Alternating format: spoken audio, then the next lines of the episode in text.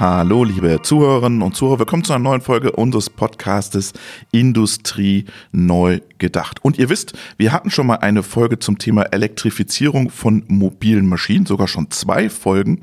Und da haben wir in der letzten Folge das Thema Safety Inverter schon mal so ein bisschen angetippt und heute widmen wir uns in einer ganzen Folge dem Thema. Und mein Gast ist Christoph Hofmann. Hallo Christoph, willkommen. Ja, vielen Dank. Guten Morgen. Guten Morgen. Du bist motiviert, uns mehr über Inverter und funktionale Sicherheit bei der Elektrifizierung von mobilen Maschinen zu erklären. Ja, natürlich, deswegen sitzen wir heute zusammen. Genau. Stell dich doch ganz kurz vor. Wer bist du? Was machst du bei Bosch Rexroth? Was hast du vorher gemacht vor E-Line? Wie bist du zu E-Line gekommen? Also mein Name ist Christoph Hofmann.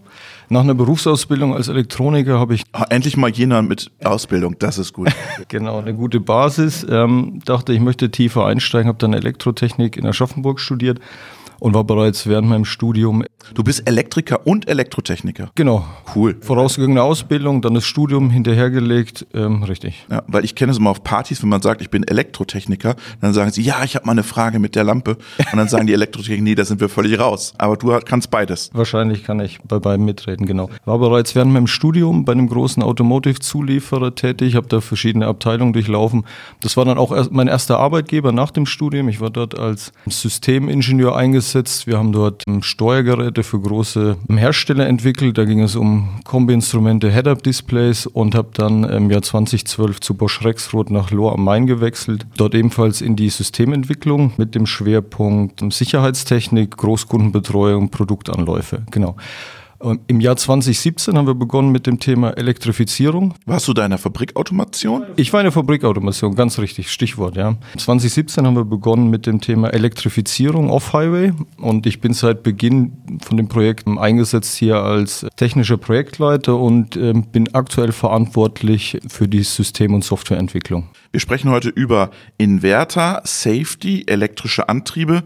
Lass uns für alle die, die nicht so tief drin sind, ganz kurz noch ein paar Begrifflichkeiten klären, bevor wir einsteigen. Inverter, Safety und wie verändern elektrische Antriebe die funktionale Sicherheit in der mobilen Maschine? Gibt es da was? Ist da ein fundamentaler Unterschied zur Fabrikautomation? Durchaus, genau.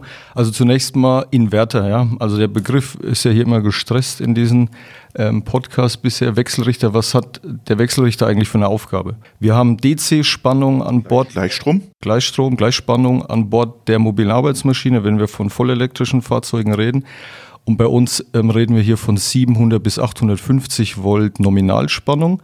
Ja, ist eine Gleichspannung und der Wechselrichter hat die Aufgabe, aus dieser Gleichspannung ein Drehfeld zu erzeugen für unsere E-Maschinen. Das heißt, am Ausgang dieses Wechselrichters haben wir ein dreiphasiges Drehfeld, was wir in Frequenz und in der Stromstärke variieren können, um damit eine, ja, eine Drehzahl vorzugeben, die wir dann an der Motorwelle sehen, beziehungsweise das Drehmoment anzupassen an der Motorwelle. Und der Inverter, ist das das Herz der mobilen Maschine? Wie würdest du es Ich würde nicht sagen, das ist das Herz der mobilen Maschine, aber das ist das Herzstück, wenn wir über die elektrischen Antriebe in mobilen ähm, elektrischen Maschinen sprechen. Jetzt hast du den Inverter erklärt, Haken dran. Aber wir wollen ja heute über funktionale Sicherheit, Safety sprechen. Wie spielen Inverter und funktionale Sicherheit zusammen? Genau, ganz wichtiges Thema. Also ich würde mal sagen, der Inverter, was ich eben beschrieben habe, die Aufgabe von Inverter, das ist mal das Pflichtprogramm für einen Inverter. Ich brauche keine funktionale Sicherheit, um den Motor zu drehen. Aber das ist halt, ich würde sagen, das ist die Kür, das auch noch an Bord zu haben. Na, das ist schon noch eine Pflicht, oder? Kür und Pflicht. Kür und Pflicht. Ja. Ja. Und unsere, wenn wir über funktionale Sicherheit reden, dann sprechen wir über eine integrierte Lösung, die unser Inverter mitbringt. Also das ist ein Stück Hardware, das ist erstmal getrennt von dem eigentlichen funktionalen Teil, von der eigentlichen Aufgabe und hat im Grunde eine überwachende Funktion. Das heißt, wir können Geschwindigkeit, Momente überwachen und haben auch einen Abschaltkanal. Also wir können nicht auf der Vorwärtsrichtung sicher gehen, dass ein Moment nicht überschritten wird oder eine Geschwindigkeit nicht überschritten wird, sondern wir überwachen und reagieren. So ist erstmal die, äh, die Sicherheitstechnik einzusortieren. Und ist wie gesagt ein eigenes Stück Hardware, was hier ähm, mit implementiert ist. Und natürlich, wir nennen das funktionalen Teil des Inverters, natürlich äh, kommuniziert und, und viel Signale austauscht, Informationen mitliest etc. zu diesem Zweck. Safety, funktionale Sicherheit. Ganz kurz. Funktionale Sicherheit ist jetzt kein neues Thema, was durch die elektrischen Antriebe jetzt Einzug erhält in der mobilen Arbeitsmaschinen, sondern es ist seit vielen Jahren etabliert. Aber es gibt natürlich viele Veränderungen, die damit einhergehen. Also wenn wir jetzt mal einen Radlader als Beispiel nehmen, der hat heute einen hydrostatischen Fahrantrieb, also Pumpen, hydrostatische ähm, Fahrantriebe und ähm, dort ist natürlich auch die funktionale Sicherheit implementiert, aber mit einer anderen Technologie. Da sind Ventile im Einsatz und so weiter. Und das, wenn wir jetzt so ein Fahrzeug transferieren in, das, in so ein elektrisches Fahrzeug, fallen uns diese ganzen hydraulischen Komponenten weg und somit auch ähm, die funktionale Sicherheit, wie sie implementiert war bisher. Aber wir haben doch Hydraulik schon noch an Bord in einzelnen Bereichen, oder? Natürlich, ja. Wir haben Hydraulik, also deswegen auch der Fokus jetzt heute mehr auf den Fahrantrieb. Wir haben natürlich weiterhin Hydraulik an Bord, das heißt Pumpen, um hydraulische Zylinder zu verfahren. Ja. Die Pumpen müssen natürlich auch angetrieben werden mit E-Motoren in solchen Maschinen.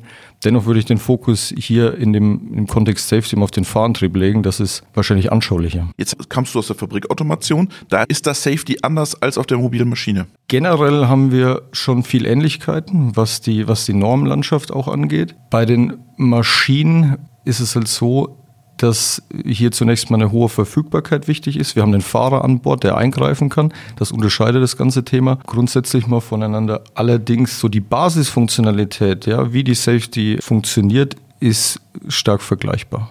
Und gibt es einen Unterschied zwischen elektrischer und funktionaler Sicherheit? Weil wir bauen jetzt eine Batterie ein in das ganze genau. System und jetzt haben wir Hochvoltsysteme an Bord. Ähm, verändert das nochmal das Thema? Absolut, ja. Und die Begrifflichkeiten werden auch gerne vermischt oder verwechselt. Also heute geht es hier um funktionale Sicherheit, ist nicht elektrische Sicherheit. Elektrische Sicherheit, damit müssen wir uns natürlich auch beschäftigen in Maschinen. Wir sind mit 700 Volt weit über der Grenze von 60 Volt DC. Also wenn ich überhalb oder oberhalb, besser gesagt, der 60 Volt DC unterwegs bin, muss ich mich mit dem Thema elektrische Sicherheit auseinandersetzen.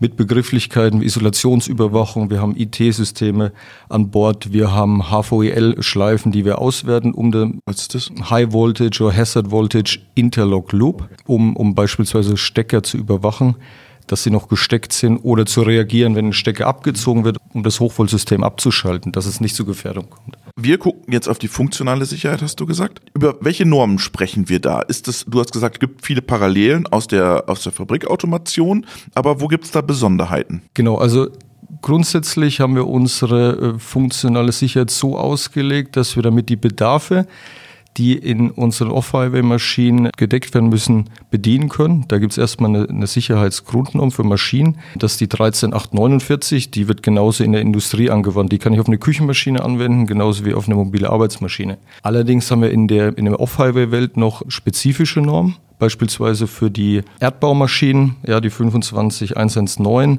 oder die 19014 als Norm für die, für die Agrartechnik.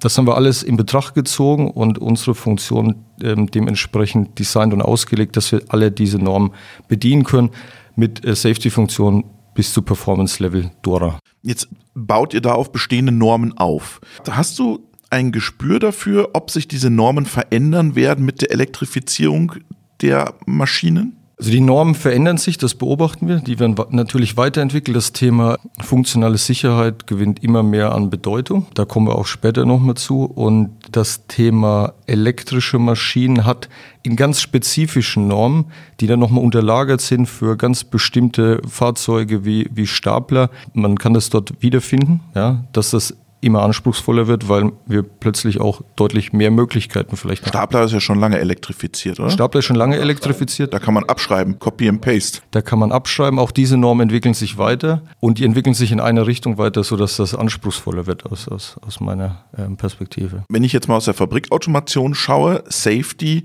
das hat mal ganz hardwarelastig angefangen, Safety. Ne? So. Und jetzt sprechen wir bei manchen sogar Wireless Safety mittlerweile schon in der Fabrikautomation. Wie sieht Safety-Entwicklung jetzt bei euch aus beim Rexroth? Ist das nur Hardware, Software, ein Zusammenspiel?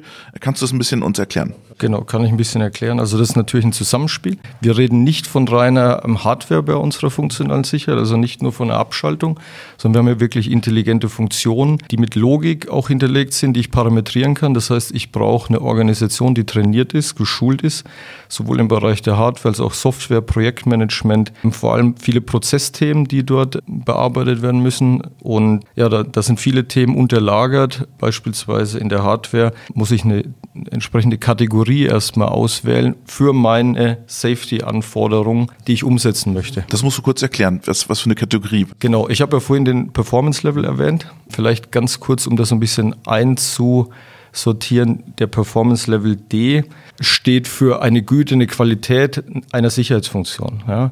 Und bei Performance Level D findet man in der Literatur Werte, die beschreiben, wie häufig ein gefährlicher Ausfall dieser Funktion auftreten darf, kann.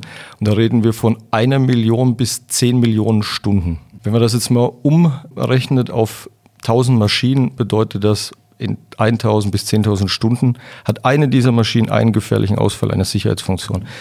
Und mit diesem Performance-Level, mit dieser Anforderung, muss ich eine entsprechende Kategorie meiner, meiner Hardware-Struktur wählen, um diesen Performance-Level überhaupt zu erreichen. Okay. Dazu kommen, kommen noch, ich brauche die richtigen Bauteile, ja, ich muss die richtigen Reviews machen, etc. Und am Ende muss ich das auch rechnerisch nachweisen, damit ich ähm, zeigen kann, okay, das heißt, ich quantifiziere die Güte und die Qualität so einer Sicherheitsfunktion. Das ist alles Hardware, was du jetzt beschrieben hast, oder? Das ist überwiegend Hardware, genau. Für Software gilt das Gleiche oder es ist sehr ähnlich. Ich habe auch hier sehr viele äh, normative Themen, vor allem Prozessthemen, die ich einhalten muss.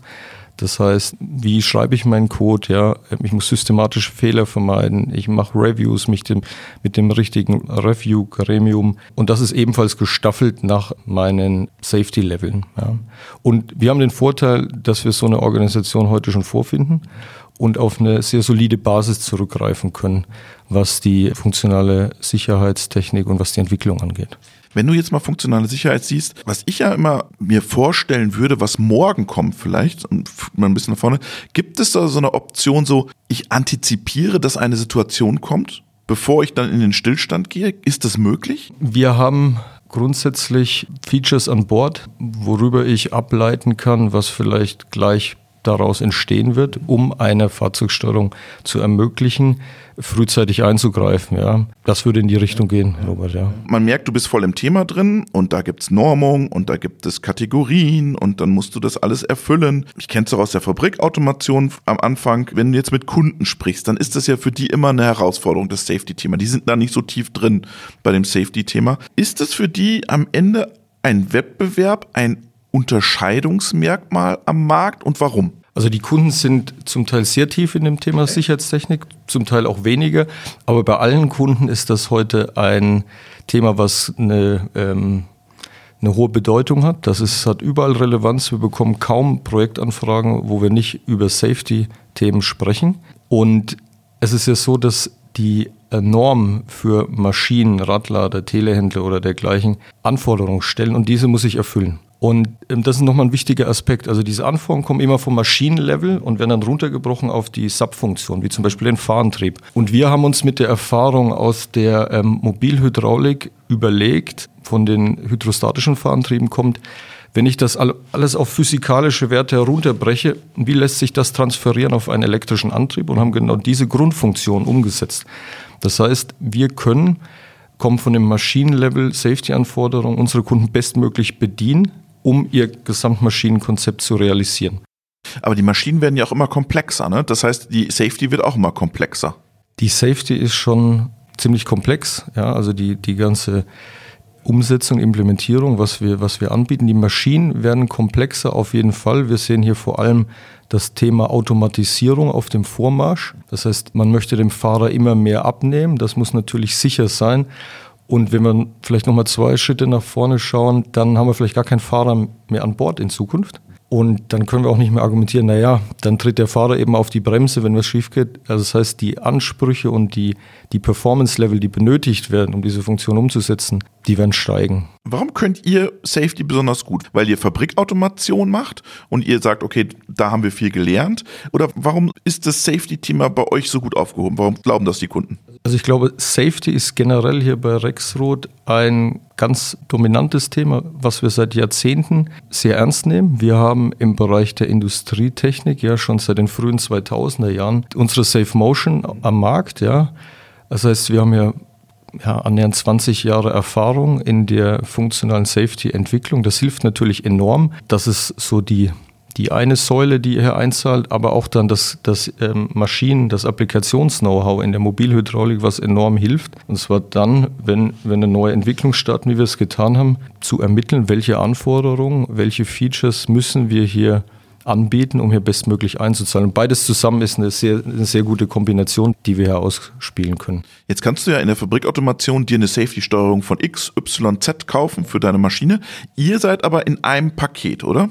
Also wir können beides, sage ich mal. Also der Inverter hat verschiedene Safety Features an Bord. Ich kann die mit einer Bosch Rexroth Steuerung bedienen und integrieren. Ja. Stichwort sichere Buskommunikation ähm, sollten wir gleich noch ansprechen. Ich kann das natürlich auch mit einer Fremdsteuerung tun. Also sind wir flexibel. Aber dir wäre schon am liebsten, man kauft das ganze Paket. Das ist natürlich richtig, genau. Jetzt hast du den Bus gerade angesprochen. Lass uns mal sofort auf den, auf den Bus gehen. Welche Bedeutung hat die sichere Kommunikation zum Bus? Die hat eine große Bedeutung. Dazu vielleicht noch ein paar Worte zu den Safety-Funktionen. Also wir haben in der Sicherheitstechnik die Möglichkeit implementiert, dass wir einen sicheren Geschwindigkeits-Ist-Wert ermitteln können. Wir können auch einen sicheren Drehmoment-Ist-Wert ermitteln. Und wenn ich das auswerten möchte an einer übergeordneten Steuerung, muss ich das übertragen können. Und da kommt der sichere Bus zum Einsatz und ist ganz äh, entscheidend. Warum will ich das auswerten? Erklär mal. Genau, also es gibt Situationen, ich mache jetzt mal ein Beispiel auf. Der Fahrer steigt vom ähm, Radlader ab und was wir bestimmt nicht wollen, ist, dass der Radlader losfährt. Da legen wir im einfachsten Fall ein STO, das ist die Abkürzung für Safe Talk Off ein.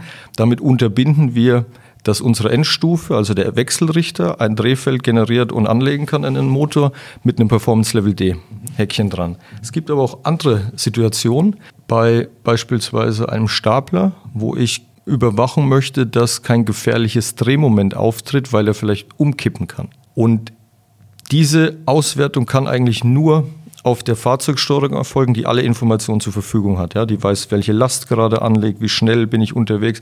Also die ganzen Parameter, die erforderlich sind, um eine Entscheidung zu treffen. Und hier kommt der sichere Bus zum Einsatz und ist ähm, entscheidend wichtig, um diese Information ja, über ein sicheres Protokoll an eine übergeordnete Fahrzeugsteuerung zu übertragen. Das heißt, die Fahrzeugsteuerung erhält eine sichere Information über die Drehzahl unserer Antriebe, über die aktuellen Drehmomente, die dort anlegen und kann dann entscheiden, ist das im Rahmen, ja, ist das zulässig oder habe ich eine sicherheitskritische Situation und muss eventuell eine Abschaltung einleiten. Jetzt haben wir schon zwei Beispiele von dir gehört. Ich würde nochmal dieses Thema Digitalisierung von Safety nochmal. Wir haben das Thema harte Verdrahtung gehabt. Das geht Stück weit zurück. Wie sieht es in der mobilen Maschine aus? Wie ist da die Architektonik? Haben wir da viel harte Verdrahtung? Wie funktioniert das? Erklär es ein bisschen. Also sowohl als auch, ja. Überall dort, wo ich nicht auf einen sicheren Bus zurückgreifen muss oder das vielleicht auch nicht möchte, kann ich unsere Sicherheitstechnik natürlich auch über eine, eine Verdrahtung, wir nennen das diskrete Anwahl, ähm, integrieren und einbinden. Ja, das heißt, ich kann über sichere Eingänge, so ein Safe Talk Off beispielsweise, auch anwählen von der Steuerung oder von einem ja, Notausschalter oder dergleichen. Das ist möglich. Das Thema sicherer Bus wird immer dann wichtiger und, und zum Einsatz kommen, wenn ich eben Informationen, Ist-Zustände austauschen möchte und das sicher benötige. Und vielleicht nochmal zur, zur Umsetzung. Also wir reden hier nicht von zusätzlichen Bussystemen, die wir da installieren, sondern der Inverter wird heute über eine Kernschnittstelle kommandiert. Kern ist das Ding, oder? Kern ist das Ding in der mobilen Welt noch, vor allem in den Arbeitsmaschinen. Aber Ethernet kommt immer mehr, oder? Ethernet kommt immer mehr. Wir sehen das im Automotive. Man kann sagen, so eine Arbeitsmaschine ist vielleicht ein paar Jahre hinterher, aber da besteht auch gar kein Bedarf heute. Wir nutzen den J1939-Protokoll und das bietet auch eine sichere Kommunikation. Das heißt, ein J1939-76, das ist ein sicherer Bus. Hast du das alles gelernt hier vor der Podcast? Oder hast du das immer, wenn ich dich nachts wach mache und sage, nach, Ken, sag. Nach wie viele Jahren? Ja, nach, nach sechs Jahren hier in dem Projekt ist das richtig eingebrannt alles, genau. Und ja, ist ein sichere, äh, sicheres Verfahren, was aber auf, der, auf dem gleichen physikalischen Bus abgebildet wird. Also ich habe keinen zusätzlichen Verdrahtungsaufwand oder dergleichen, sondern die sicheren Protokolle werden einfach mit auf dem normalen Ken übertragen. Lass uns mal am Ende jetzt einen kleinen Ausblick machen. Jetzt hast du uns das äh, präsentiert und dann machen wir einen Haken dran. War es das jetzt mit der Safety? Das glaube ich nicht. Also wir haben noch ganz interessante Podcasts vor uns. Einen speziell, da geht es um die, um die Ladetechnik, ja, Onboard Charger. Auch hier gibt es das Thema funktionale Sicherheit. Also das Thema ist nicht äh, limitiert jetzt auf den Wechselrichter. Und mit der Entwicklung der Maschinenautomatisierung wird das Thema weiterhin wachsen. Wir sehen auch und wir werden auch in Zukunft noch mehr Funktionen implementieren bei uns im Inverter, um hier vielleicht noch dynamischer zu werden, noch mehr ähm, Intelligenz auch im Inverter umzusetzen, um bestmöglich auch für die ähm, Maschinen der Zukunft hier gerüstet zu sein. Christoph, vielen Dank. Sehr gerne, hat Spaß gemacht.